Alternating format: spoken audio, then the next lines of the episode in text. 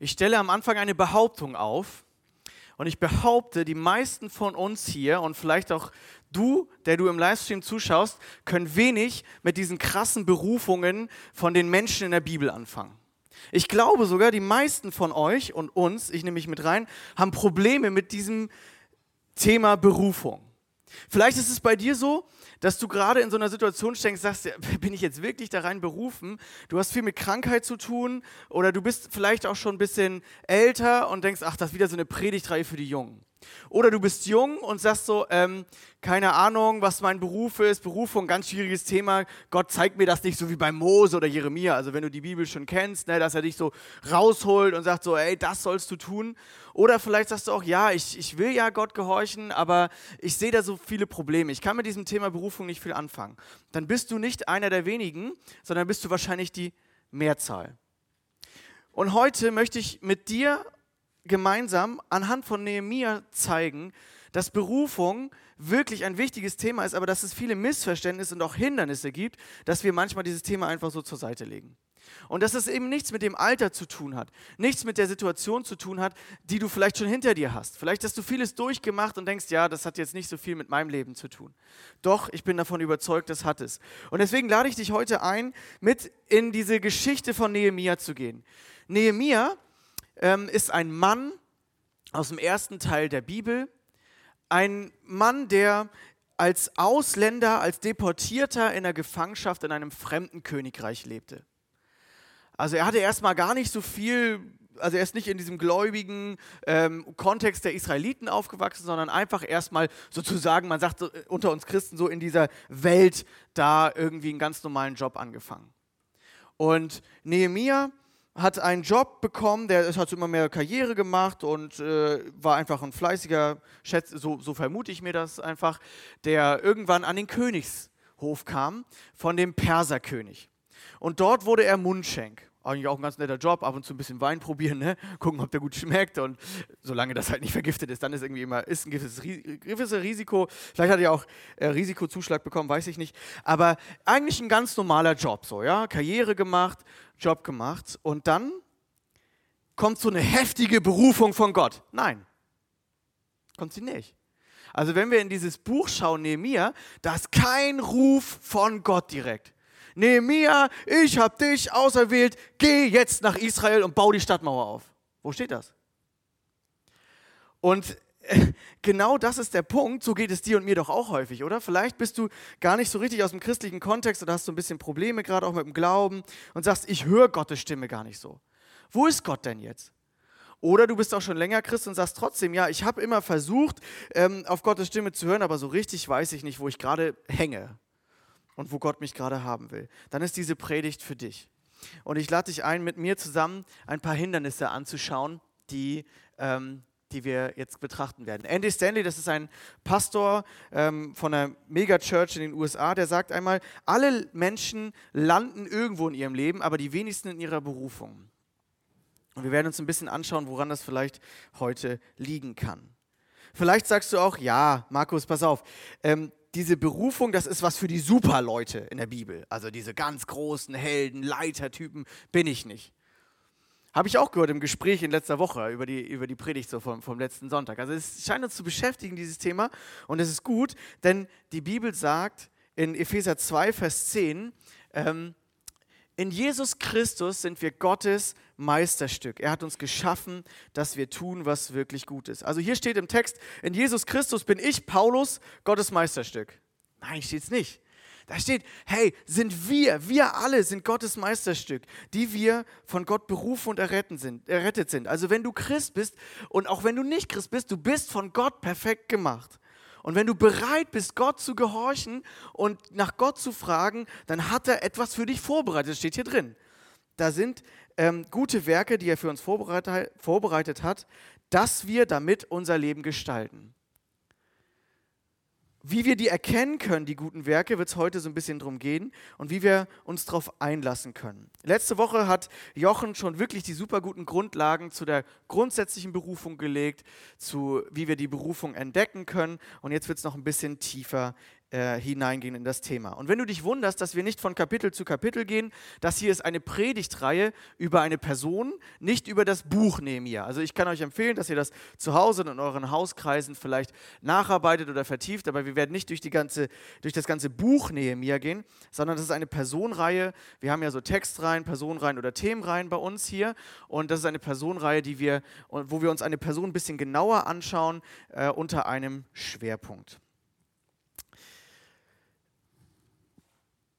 Was könnte Nehemia abgehalten haben oder was kann dich und mich abhalten, in unsere Berufung zu kommen? Ich glaube, ganz häufig ist es Angst und Prägung. Also er ist ja aufgewachsen in einem richtig schön sicheren Kontext. Er war direkt am Königshof, also so schön Beamter, schön sicherer Job, ne? Hast du, weißt du immer, verlierst du nicht, solange der König nicht stirbt, bleibst du da. Der vertraut dir immer mehr. Okay, sicherer Job grundsätzlich, schön weiches Beamtentum. Ne? Das ist ja auch viel, viele wollen heute einen sicheren Job. Man hat immer mehr Sorge über das, was vielleicht noch kommen kann in der Welt. Und jeder von uns ist auch irgendwie geprägt. Du hast ein gewisses Bild vom, von deiner Berufswahl, von deinem Leben hast du einfach mitbekommen. Von deinen Eltern, von deiner Gesellschaft um dich herum. Mein Opa hat zum Beispiel immer gesagt, Junge, geh studieren, sonst wirst du nichts. Hat er immer hier gesagt, wenn wir da waren, oder fast immer. Und das prägt sich natürlich ein. Du belächelst das, aber irgendwo prägt sich sowas ein. Ich habe studiert, aber anderes Thema, kommen wir, kommen wir später noch zu. Ähm, und solche Glaubenssätze, ich nenne das Glaubenssätze, ähm, wurden dir eingebläut. Das hast du mitbekommen. Deine Eltern haben dir ein gewisses Bild mitgegeben, haben gesagt, du brauchst immer einen sicheren Job. Oder ähm, geh einfach deinen Weg. Oder du bist deines Glückes eigener Schmied. Wenn du das glaubst, dann glaubst du ja, Gott kann da gar nichts schmieden, sondern nur du. Also irgendwas hast du an Glaubenssätzen mitbekommen. Und ich glaube, wir haben so eine Angst, manchmal diesen Schritt rauszuwagen. Warum sollte das Nehemiah tun? Er hat wahrscheinlich gutes Gehalt bekommen da am Königshof und dann lässt er sich, äh, dann lässt er sich so, so ein Sabbatjahr geben, um nach Israel zu gehen. Ja, aber wo ist seine äh, Vermögensgrundlage, wo ist sein Job, wer weiß, ob er zurückkommt, ob er dann wieder den Job auch kriegt ne? oder ob der König jemand anders in der Zeit gefunden hat. Wer sagt das denn? Also man kann mit Ängsten ganz viel, viele Leute sind sehr sicherheitsbedürftig und mit Ängsten schränkt man sich ein. Gott legt dir vielleicht eine Vision, eine Berufung aufs Herz und du sagst, ah, nee, das weiß ich nicht, das kann ich gar nicht. Das sagte zum Beispiel auch Jeremia, als er berufen wurde, hier der erste Vers, den ich noch nicht vorgelesen habe. Da muss Gott ihn motivieren, weil Jeremia sagt, oh nee, das kann ich gar nicht. Also das, was du von mir willst, Jeremia ist ein anderer Prophet im Alten Testament, ähm, der sagt, nee, das kann ich alles nicht und ich bin zu jung und so, ne? Das ist auch eine typische Ausrede. Und dann sagt Gott aber etwas zu ihm, noch bevor ich dich im Mutterleib formte, hatte ich dich erwählt. Noch ehe du geboren bist, hatte ich dich geweiht. Zum Propheten für die Völker bist du bestimmt. Ist natürlich ein Totschlagargument, ne? Ist es auch, weil es stimmt. Gott hat ist souverän und Gott hat einen Plan. Nur wenn wir von einem Plan reden, wir denken wir häufig an so eine lineare Berufung, ne? Es geht einfach so und dann ist irgendwann da das Ziel. Und das ist ein Fehlverständnis. Ähm, Berufung geht über verschiedene Schritte, Stationen, kann auch immer was Unterschiedliches bedeuten, hat, ist immer mehr. Ähm, mehrdeutig, also hast immer mehrere Dinge, zu denen du in deinem Leben berufen bist. Aber es gibt auch gewisse Dinge, wo wir mal wieder rausgehen müssen, einen Schritt und mit Mut in unsere Berufung zu kommen. Also Angst und Prägung. Vielleicht hast du auch Vorbehalte vor dem Thema. Ähm, das habe ich ja schon, da habe ich schon ein paar genannt. Vielleicht sagst du auch, meine Realität sieht anders aus. Ähm, ich kann mit dem Thema gar nicht so viel anfangen. Da möchte ich dich jetzt einladen, dass wir in den Text hineinschauen. Nehemia kriegt eine Vision aufs Herz gelegt. Äh, an die Technik kriegt ihr vielleicht nochmal den Bildschirm hier an, da muss ich nicht mal nach hinten gucken. Das wäre richtig nice. Und jetzt geht es auch nicht weiter. Doch. Okay. Also, braucht, ich glaube, Vision braucht, äh Quatsch, Berufung braucht eine Vision. Was ist eine Vision? Vielleicht kannst du mit diesem Begriff auch nicht so viel anfangen.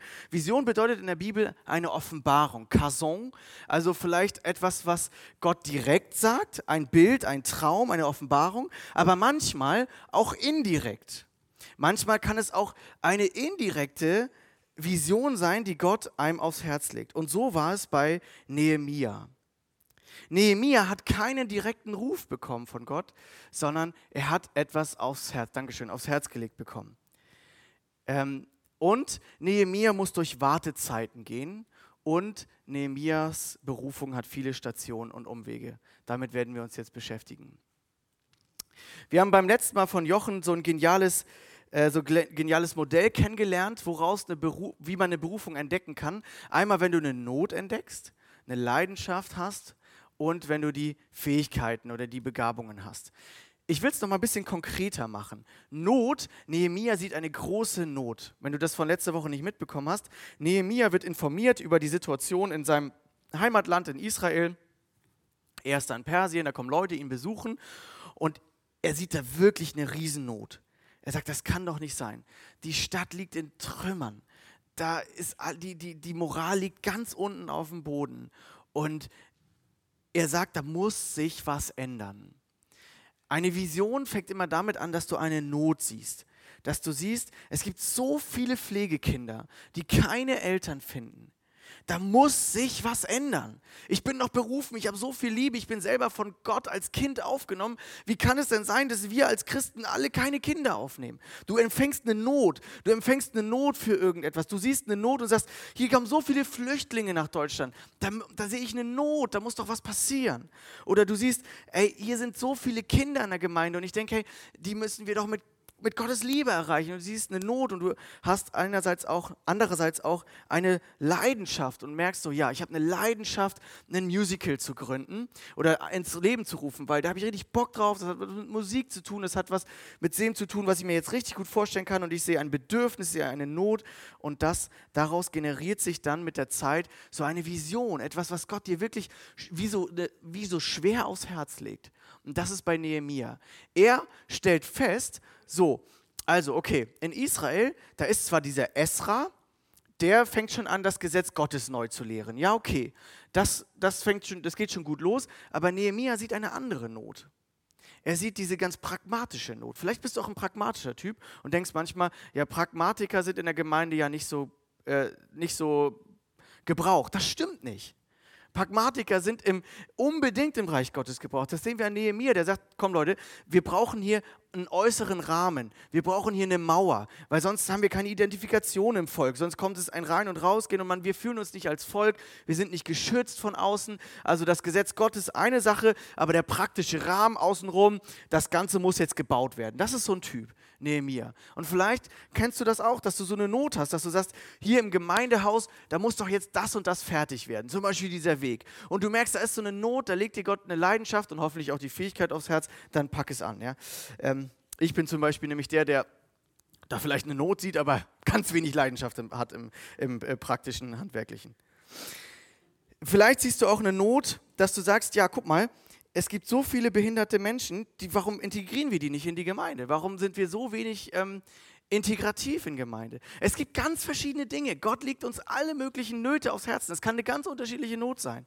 Und dann kommt eine Leidenschaft hinzu, aber das ist noch nicht alles. Eine Vision braucht noch ein bisschen mehr.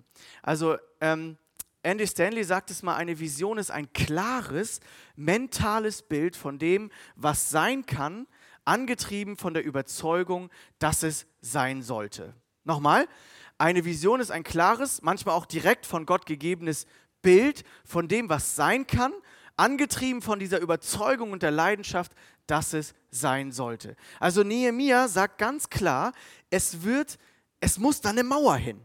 Er sieht die Mauer schon vor sich und sagt, okay, das muss sich ändern und dann geht er los.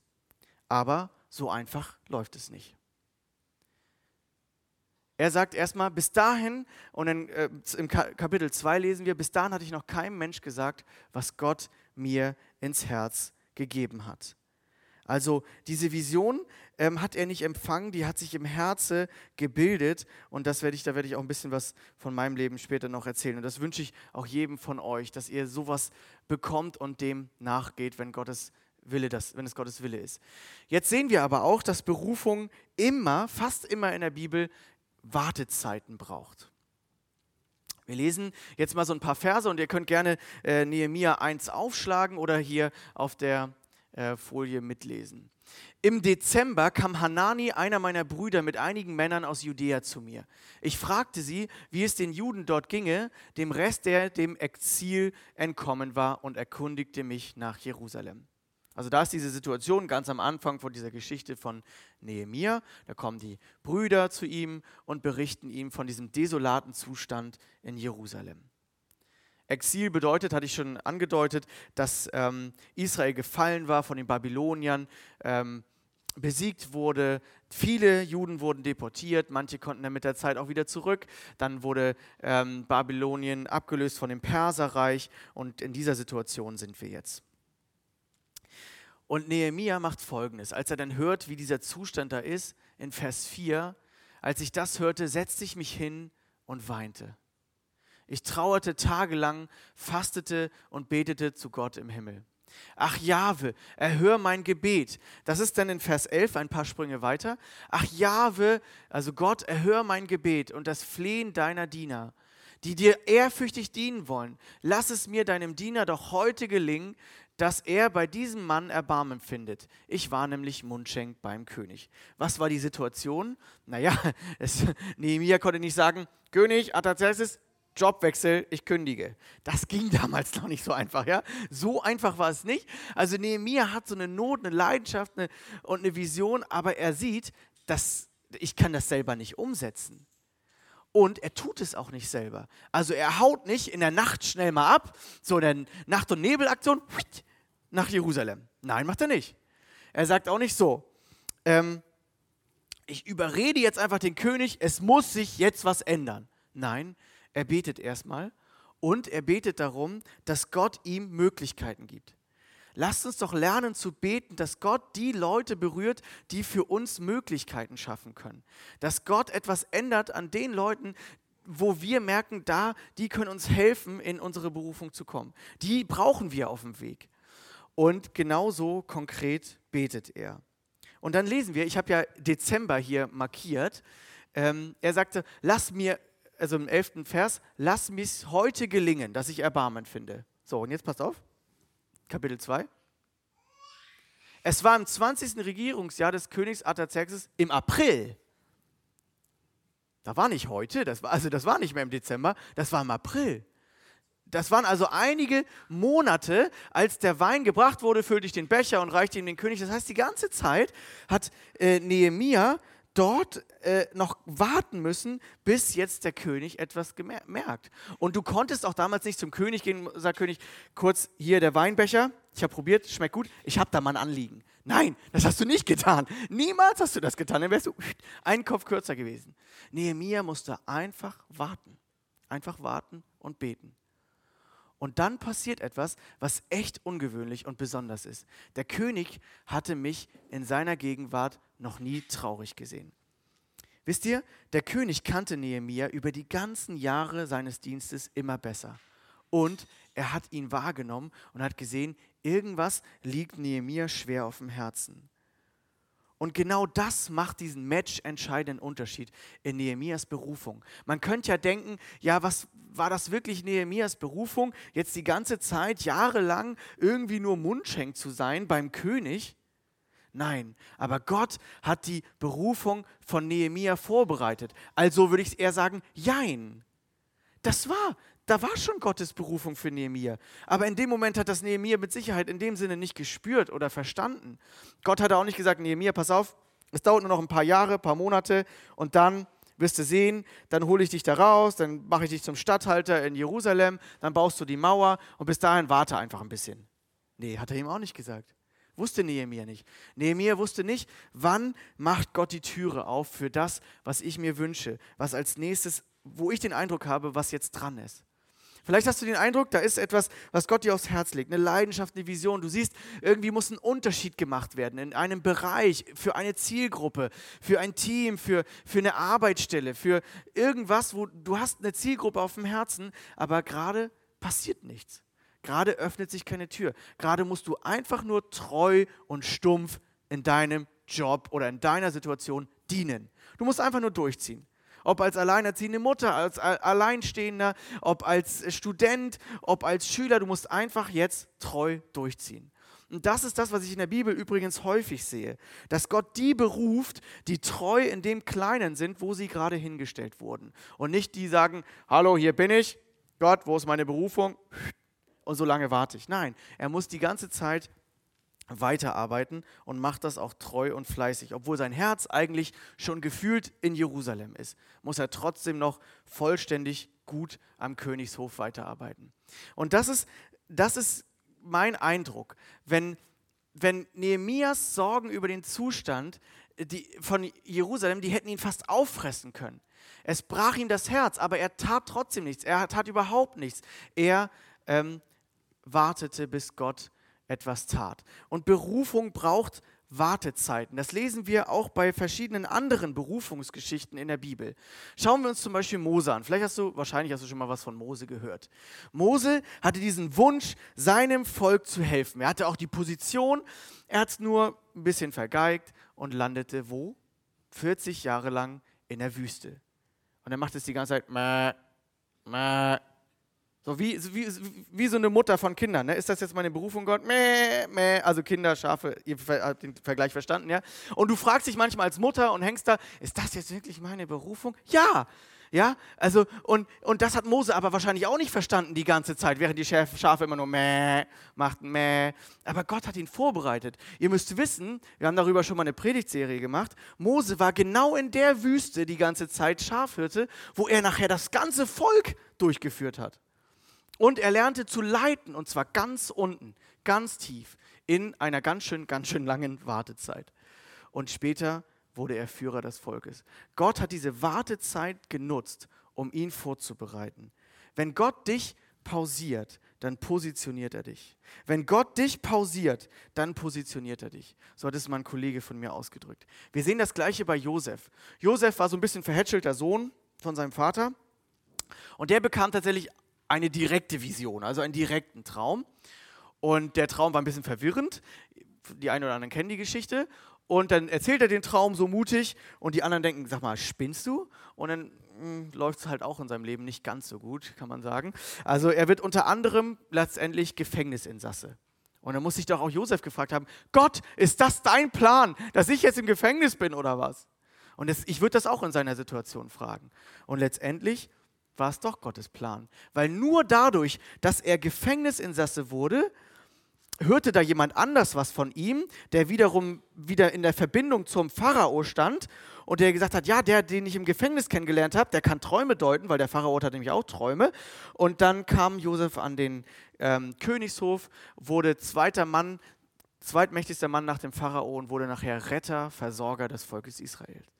Aber diese ganzen Leute, die ganzen Leute, die Gott gebraucht hat, die wurden durch Wartezeiten, durch Wüsten, durch Gefängniszeiten, durch Durchstrecken hindurchgezogen, wo sie nicht wussten, was hast du damit vor, Gott. Und ich weiß, dass Warten uns schwerfällt. Ich habe den Eindruck, wir wünschen uns in unserer Zeit, in unserer Kultur immer den nächsten Schritt. Ich habe mal, und zwar ziemlich schnell, ich habe mal mit meinem Kommiliton, als ich das Referendariat gemacht habe, also meinem Kollegen, Referendariat ist so die letzte Ausbildungsstufe zum Lehrer sein, ähm, gesprochen.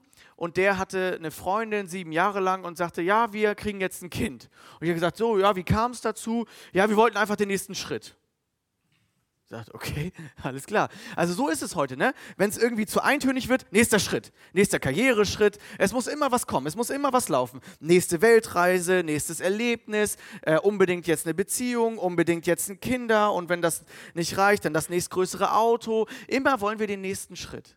Aber zu warten ist total out geworden. Auf Gottes souveränen Willen zu warten, ist, macht aber einen matchentscheidenden Unterschied. Das macht einen Unterschied, wenn wir in unsere Berufung kommen wollen. Und bei Nehemia ist es das Gleiche. Er hat diesen Wunsch, diese Vision, die Stadtmauer aufzubauen. Aber er muss erstmal Mundschenk sein und zwar wahrscheinlich über Jahre hinweg. Und warum? Weil Gott ihn da positioniert hat. Gott hat ihn da positioniert, um ihn diese gute Beziehung zum König zu geben. Gott hatte ja einen super Plan, weil wie hätte Nehemia sonst die ganzen Ressourcen bekommen? Nehemia kriegt, einen, Nehemia kriegt Reisedokumente, er fragt den König dann, ja, ähm, äh, könnte ich ein paar Reisedokumente kriegen, könnte ich noch ein paar Ressourcen kriegen für die ganze Stadtmauer und das alles gewährt ihm der König, weil, die, weil der Nehemia so einen guten Job bei dem König getan hat. Gott positioniert ihn also dort und deswegen glaube ich auch, wenn Gott dich und mich pausiert, dann positioniert er dich. Ich kann dir nur nicht sagen, wofür, aber waiting time will not be wasted time. Wartezeit wird niemals verschwendet, ist niemals in Gottes Augen verschwendete Zeit. Es ist eine schwierige Zeit, es kann eine Zeit voller Leiden sein, es kann eine Zeit voller Herausforderungen sein, aber es ist keine verschwendete Zeit bei Gott. Und Berufung was machen wir dann in diesen Wartezeiten? Was kannst du tun, wenn du vielleicht gerade in so einer Situation bist, wo du nicht genau sicher bist? Was ist jetzt das nächste, was Gott mir aufs Herz legt? Wo will er mich jetzt haben? Irgendwie merke ich, er legt mir eine Not aufs Herz, aber ich sehe den nächsten Schritt nicht. Ähm, wenn du dafür offen bist, was kannst du dann tun? Nehemia Pla äh, Nehemiah betete, das haben wir schon äh, besprochen, und er plante auch. Woran sehe ich das jetzt? Das sieht man an der Reaktion, als der König ihn dann anspricht und sagt, Nehemiah, irgendwas stimmt doch bei dir nicht. Und dann sagt er, äh, Nehemia, und da merkt man, dass er geplant hat, was er braucht. Also er ist ziemlich schnell klar über dem, was, was der König ihn fragt. Der König sagt, ja, wie lange wird deine Reise dauern? Die, König, die Königin saß übrigens neben ihm, das lesen wir in Nehemiah 2, Vers 6 bis 8. Ist immer gut, wenn die Königin, die Frauen haben immer noch ein bisschen mehr Leid und Empathie, wenn sie auch dabei ist. Und dann, wie lange würde deine Reise dauern? Und wann würdest du zurückkommen? Ist ja logisch, dass der Chef das fragt. Ne? Äh, wann bist du wieder da, Jung? Und Nehemiah weiß es ganz genau. Er nannte ihm eine Zeit. Warum? Weil er geplant hat. Ohne Planung hätte er ihm keine Zeit nehmen können. Der König war einverstanden und wollte mich ziehen lassen. Also wenn du in, dein, in, deine, in wirklich deine Berufung umsetzen willst, wenn du ein neues Projekt umsetzen willst, dann geh da nicht blauäugig ran. Nehemiah ist keineswegs blauäugig an das neue Projekt rangegangen. Er wusste auch, was er brauchte dazu. Ich sagte noch zu ihm, wenn es dem König recht ist, gebe man mir, die Brief, ein, mir Briefe an die Statthalter der Westeuphrat-Provinz, das sind diese Reisedokumente, damit sie mich nach Judäa durchreisen lassen. Und ein Brief an Asaf, den Verwalter des König, der königlichen Wälder, damit er mir Bauholz für die Tore der Tempelberge liefert, für die Stadtmauern und für das Haus, in dem ich wohnen werde. Also wenn jemand auch so einen äh, Verwalter kennt von den königlichen ähm, Deckenbauern, dann sagt bitte Bescheid. Ja, wir brauchen oben noch eine Decke. Nein, also das ist aber, er wusste genau, was er braucht und ähm, der König gewährte mir alles. Aber nicht, weil er so gut geplant hat, sondern weil die gütige Hand meines Gottes über mir war. Also es kommt immer beides zusammen. Gott muss den König bewegt haben, sonst wäre das nicht so gelaufen. Aber er hat sich auch gut, aber Nehemiah hat sich auch gut vorbereitet. Und dann, was ist dann? Ähm, ich will es nochmal ganz deutlich zusammenfassen.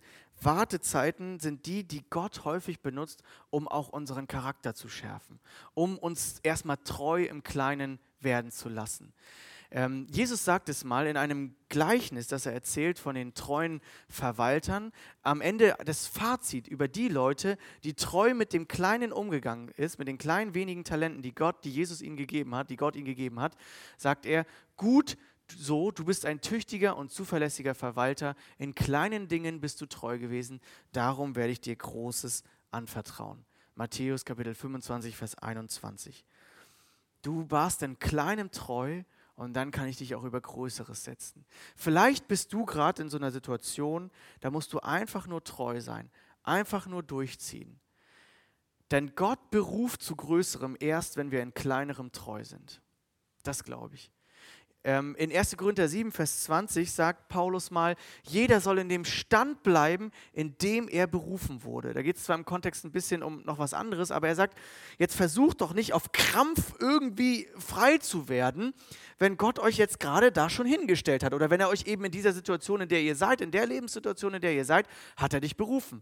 Vielleicht hast du so viel durchgemacht in deinem Leben, er hat dich trotzdem berufen. Wenn du aber frei werden kannst, das kommt ein bisschen später in 1. Korinther 7, sagt er, dann nutze die Gelegenheit umso lieber. Also wenn du eine Gelegenheit hast, etwas zu tun in deinem Leben, wo du merkst, das macht einen Unterschied und Gott zieht dich dahin und Gott zeigt dir das und Gott öffnet sogar die Türen, dann tu es auch. Dann sei auch mutig. Aber wenn es eben nicht gerade die Türen gibt, die Gott zeigt, dann tu einfach treu das, was du tun, was du gerade tust. wenn es in Gottes Sinne ist natürlich. Ähm, wir lesen noch etwas in, bei Nehemiah und auch bei diesen, oder wir merken noch etwas bei diesen ganzen Berufungsgeschichten in der Bibel. Berufung braucht Stationen und Umwege. Berufung ist so ähm, wie eine Pflanze, die immer wieder mal umgetopft wird. Eine Pflanze ist erst sehr klein, hat noch nicht viele Funktionen, bringt noch nicht viele Früchte, muss noch sehr geschützt werden, ist einfach an einem kleinen Standort. Und wenn du eine, eine Pflanze dann vielleicht austopfst und an eine größere, ein größeres Feld oder sowas reinbringst, wo sie dann wieder mehr Frucht bringen kann, dann kann sie sich vielleicht auch ein bisschen mehr gegen Unkraut durchsetzen, dann ist sie ein bisschen stabiler, dann ist da schon ein bisschen mehr Wurzelwerk, dann ist da schon ein bisschen mehr gekommen. Und dann kann Gott wieder mehr Früchte von dieser Pflanze hervorbringen lassen. Das finde ich ein geniales Bild für Berufung. Berufung geht über so, so kleine Pflänzchen zu immer mehr Früchten. Das ist das, was Gott, glaube ich, machen möchte. Er möchte mit unserem Leben etwas, einen Unterschied in dieser Welt machen durch Früchte, die ihn ehren und die Menschen lieben und helfen. Aber es geht eben über Stationen, es geht über Umwege. Wir sehen das bei Mose, die Wüste, wir sehen das bei Josef, er wird verkauft ähm, als Sklave, er wird verraten, also er kriegt richtig viel Gegenwind. Er, da, dabei hat er nichts getan, außer seinen Brüdern einen Traum zu erzählen. Ähm, und bei Nehemia sehen wir das eben auch. Er gilt als Fremder in einem anderen Land. Diese Umwege gehören aber häufig zu den Berufungsgeschichten dazu. Und jetzt möchte ich mal eine persönlich, meine persönliche Berufungsgeschichte ähm, erzählen. Ich war, ähm, ich hatte, hatte gute Schulzeit und habe dann irgendwann war Realschüler, habe dann irgendwann noch mein Abi gemacht und nach dem Abi ist das ja immer so die Frage, was, was macht man jetzt mit dem Abitur, ne? was macht man jetzt danach? Und alle meine Freunde, ähm, alle meine Freunde waren äh, hatten dann so überlegt, ja, wir machen einen Auslandseinsatz. Das wurde dann langsam so in. Ich habe das ja schon manchmal erzählt. Und die haben sich dann irgendwo beworben und alle haben einen Platz bekommen. Irgendwo Lernhelfer oder freiwilliges soziales Jahr im Ausland oder sowas. Ne? Und ich habe das auch versucht. Ich dachte auch, ja, ins Ausland mal so ein Jahr gehen, rausgehen, was erleben, was kennenlernen. Und niemand wollte mich. Alle Türen zu, zu. Und dann denkst du dir, ja, okay, Gott, und was hast du jetzt mit mir vor? Und wo soll es jetzt hingehen? Und ich habe keinen Brief vom Himmel bekommen, wo Gott mir geschrieben hat, Markus, das sollst du machen, keine Sorge, das wird schon. Sondern da geht es um Glauben. Und dann war eins der letzten Möglichkeiten, Janis, kannst du mal ganz kurz bei meiner Jacke, aus, äh, aus, bei meiner Weste, was aus meiner Westentasche holen, das ist so ein kleiner Schwamm, Abrazzo. Ja, meine Weste, die hängt da bei der äh, äh Garderobe. Ich muss gleich was zeigen damit. Ähm, Habe ich vergessen, genau. Und dann war das die letzte Option war, ich mache Zivil, du musst, ich musste damals noch Zivildienst machen. Ich mache Zivildienst in einem Freizeitheim, weil ich habe nichts anderes mehr gefunden. Und dann dachte ich, ah, ich kenne ja noch dieses Freizeitheim im Eulenberg. Äh, äh, in, in, Bastal, das ist so ein kleines Dorf, da kommt, äh, ähm, kommen auch manche her aus der Gegend. Und der ähm, Eulenberg, den, den, kannte ich so von Jungscher-Freizeiten, also so Kinderfreizeiten, da bin ich hin, das fand ich immer ganz cool und lustig. Und ähm, da dachte ich, okay, das kenne ich noch irgendwie, ich rufe da mal an, weil du musstest damals irgendwas machen. Wenn du den Kriegsdienst verweigert hast, musst du Zivildienst machen. Ich musste also irgendwas finden. Also habe ich angerufen und gesagt, ja, der Chef, der damals Oliver Last hieß, sagte mir, ja, du kannst anfangen, wir suchen tatsächlich noch jemanden, ähm, aber erst ab Januar. Mein Abitur war aber schon im August irgendwann rum, ne, wie das so ist. Und dann dachte ich, okay, ab Januar, was machst du jetzt in den nächsten drei Monaten? Dann war ich auf so einem Jugendtag und dann plötzlich fiel mir so ein Flyer in die Hand. Ich hatte nie gedacht, dass Gott mich mal ähm, in eine Bibelschule bringt oder so, ne? weil Bibelschule, ähm, da, da werde ich ja gar nicht das Geld zu haben, gar nicht die Zeit zu haben. Und dann ähm, war das genau in den drei Monaten Bibelschule von September bis Dezember. Das war genial geführt. Und dann im Januar fing der Zivildienst an. Im Zivildienst dachte ich so, oh, du kommst in so ein cooles, Dankeschön. Hast du nicht gefunden? Okay, ich guck mal. Ja. Dann mache ich das sonst gleich ohne, ja? Warte.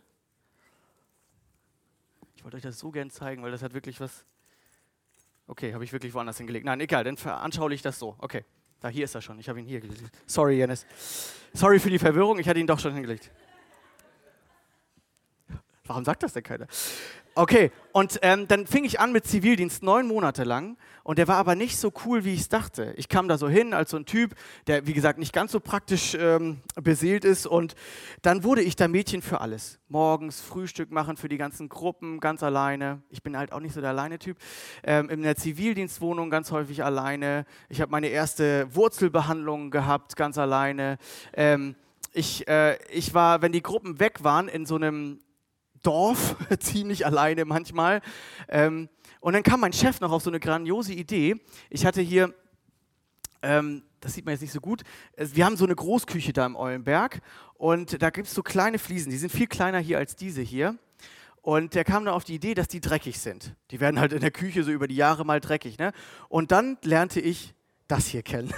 Abrazzo. Kannte ich vorher noch nie, kannte ich wirklich nicht. Und erstmal haben wir gelacht, ne, wir Zivis. Und dann sagte er, Abrazzo, ich habe hier gelesen und gehört, Abrazzo ist das Ding, um Fliesen sauber zu machen.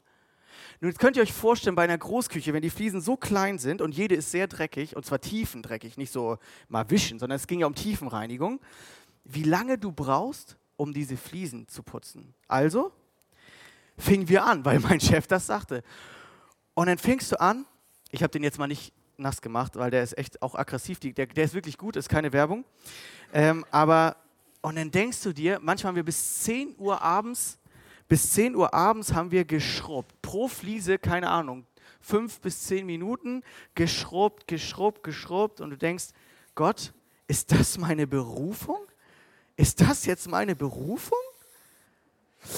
Und das ist, glaube ich, das ist, glaube ich, das Problem, wenn wir so denken. Ihr müsst dazu wissen, dieser Oliver, der damals Chef vom Freizeitheim war, der entdeckte in mir meine Begabungen. Der nahm mich mit rein in die Jugendfreizeiten, die dort am Eulenberg liefen. Der sagte, Markus, willst du nicht mal mitarbeiten bei der Jahreswechselfreizeit? Der sagte, Markus, ich sehe dich irgendwann mal als vielleicht als so ein Vollzeitler, der in Gottes Reich in Jugendarbeit arbeiten könnte. Das heißt, Gott hat mich bewusst an diesen Eulenberg gebracht und mich auch mal bewusst putzen lernen lassen. Ich glaube, meine Frau wäre froh gewesen, wenn der Zivildienst 18 Monate gedauert hätte, aber das ist jetzt auch ein anderes Thema. Ich war froh, dass er nicht so lange ging. Aber ähm, Gott hat das alles genutzt, um mich zu führen. Versteht ihr? Das habe ich aber in dem Moment nicht so wahrgenommen. Gott hat die Umwege genutzt, um mich dahin zu führen, wo ich jetzt bin.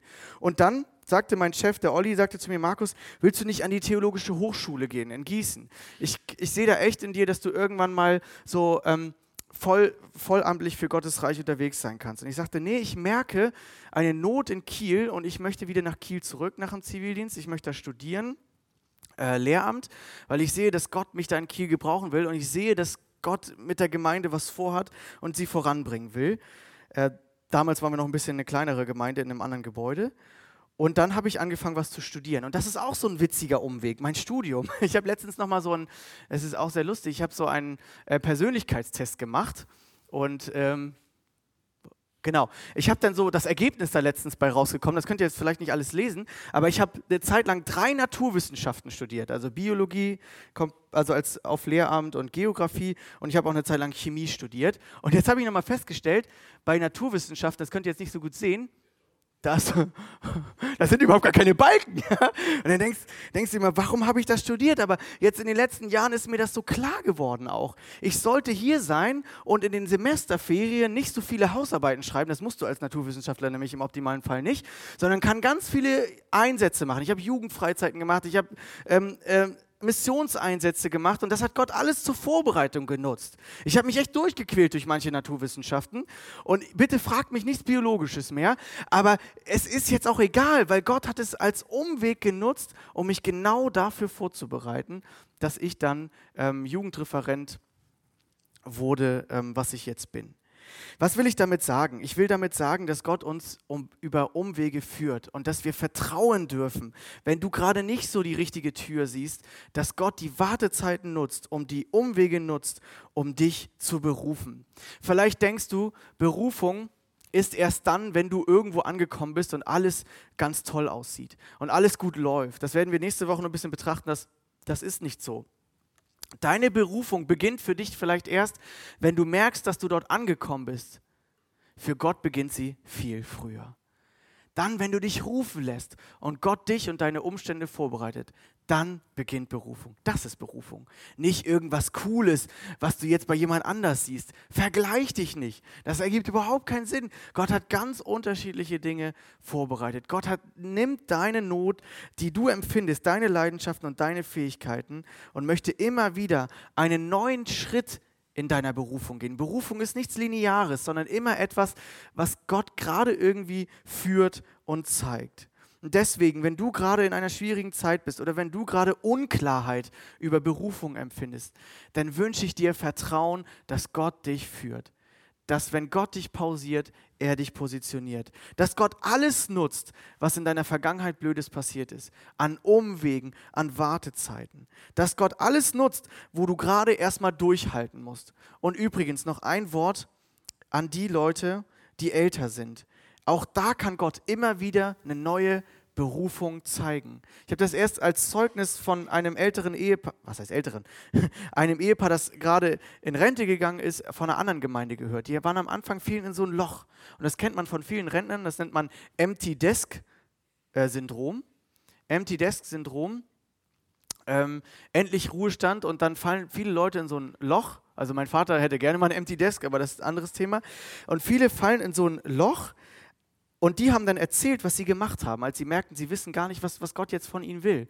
Und sie haben gebetet. Sie haben intensiv darum gerungen. Gott, was ist jetzt nach der Rente unser nächster Schritt? Und das erlebe ich immer wieder, auch als Paulus, äh, früher Saulus genannt, und Barnabas zu ihrer Berufung ausgesandt wurden. Da waren sie mitten im Dienen und sie waren mitten im Beten und Fasten. Und ich möchte dich motivieren, wenn du gerade den nächsten Schritt in deinem Leben nicht siehst, dann faste doch mal. Dann nimm dir doch mal eine Gebetszeit und sag nicht, ach Gott hat mit mir eh nichts vor, sondern geh doch mal zu Gott, auch wenn du das vielleicht heute zum ersten Mal tust und bete, Gott, was ist das nächste Ding, was du mir, was du mir auf dem Herzen legst? Und gib mir die Kraft durchzuhalten, da wo ich jetzt gerade bin. Gib mir die Kraft zu warten, wenn ich gerade keine Perspektive sehe. Gib mir was aufs Herz, was du machen möchtest. Gib mir, zeig mir meine Begabungen. Und letztendlich ist es eine Frage von Gottes Souveränität. Denn Berufung hat nicht nur was mit meiner Entscheidung zu tun, sondern vor allem mit der Fügung von Gott. Gott möchte mich, Gott möchte mich führen und er möchte das zeigen. Und wir sollten lernen zu warten, bis Gott den nächsten Schritt zeigt und nicht mit Krampf unseren nächsten Schritt irgendwie suchen und darüber verzweifelt werden. Die äh, Band kann jetzt nach vorne kommen und ich möchte mit uns gemeinsam beten und uns auch diesen Mut im Gebet erbeten. Ihr könnt gerne zum Gebet aufstehen und dann singen wir dieses Lied, dass die Güte Gottes uns immer verfolgt, auch wenn wir es mal nicht merken. Jesus, danke, dass du uns kennst und dass du uns liebst und dass wir dein Meisterstück sind. Dass es dir nicht egal ist, ähm, was mit uns passiert, dass du nicht uns, dass du nicht aus den Fugen gerätst, dass du nicht irgendwie die Kontrolle verlierst, sondern dass du weißt, was wir brauchen. Und ich bete, dass unser Fokus, ähm, dass unser Fokus auf das ist, was du mit uns machen möchtest, auf die guten Werke, die du für uns vorbereitet hast. Und dass wir auch lernen, treu zu sein in dem Kleinen, in dem wir jetzt gerade sind.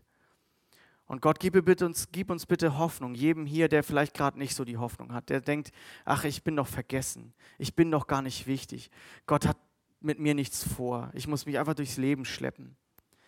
Bitte gib jetzt neuen Mut in dieses Herz von diesen Personen, denen es jetzt so geht. Bitte gib neues Vertrauen auf dich in Leitsituationen, in diesen Umwege und Wartezeiten, dass wir trotzdem an dir festhalten und sehen, du hast mit allem einen Plan und deine Güte verfolgt uns die ganze Zeit, auch wenn wir es vielleicht gerade nicht spüren. Herr, ich bete das für jeden jetzt, der entmutigt ist. Ich bete das auch für die Leute in unserer Gemeinde, die gerade einen Umweg gehen, denen es gerade schwerfällt, im Alltag anzukommen, ähm, die Arbeit richtig zu machen, überhaupt das zu sehen, was du möchtest von ihnen.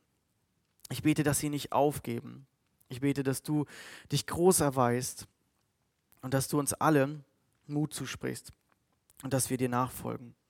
Denn deine Treue hört niemals auf und das, was du sagst, wird wahr werden. Amen.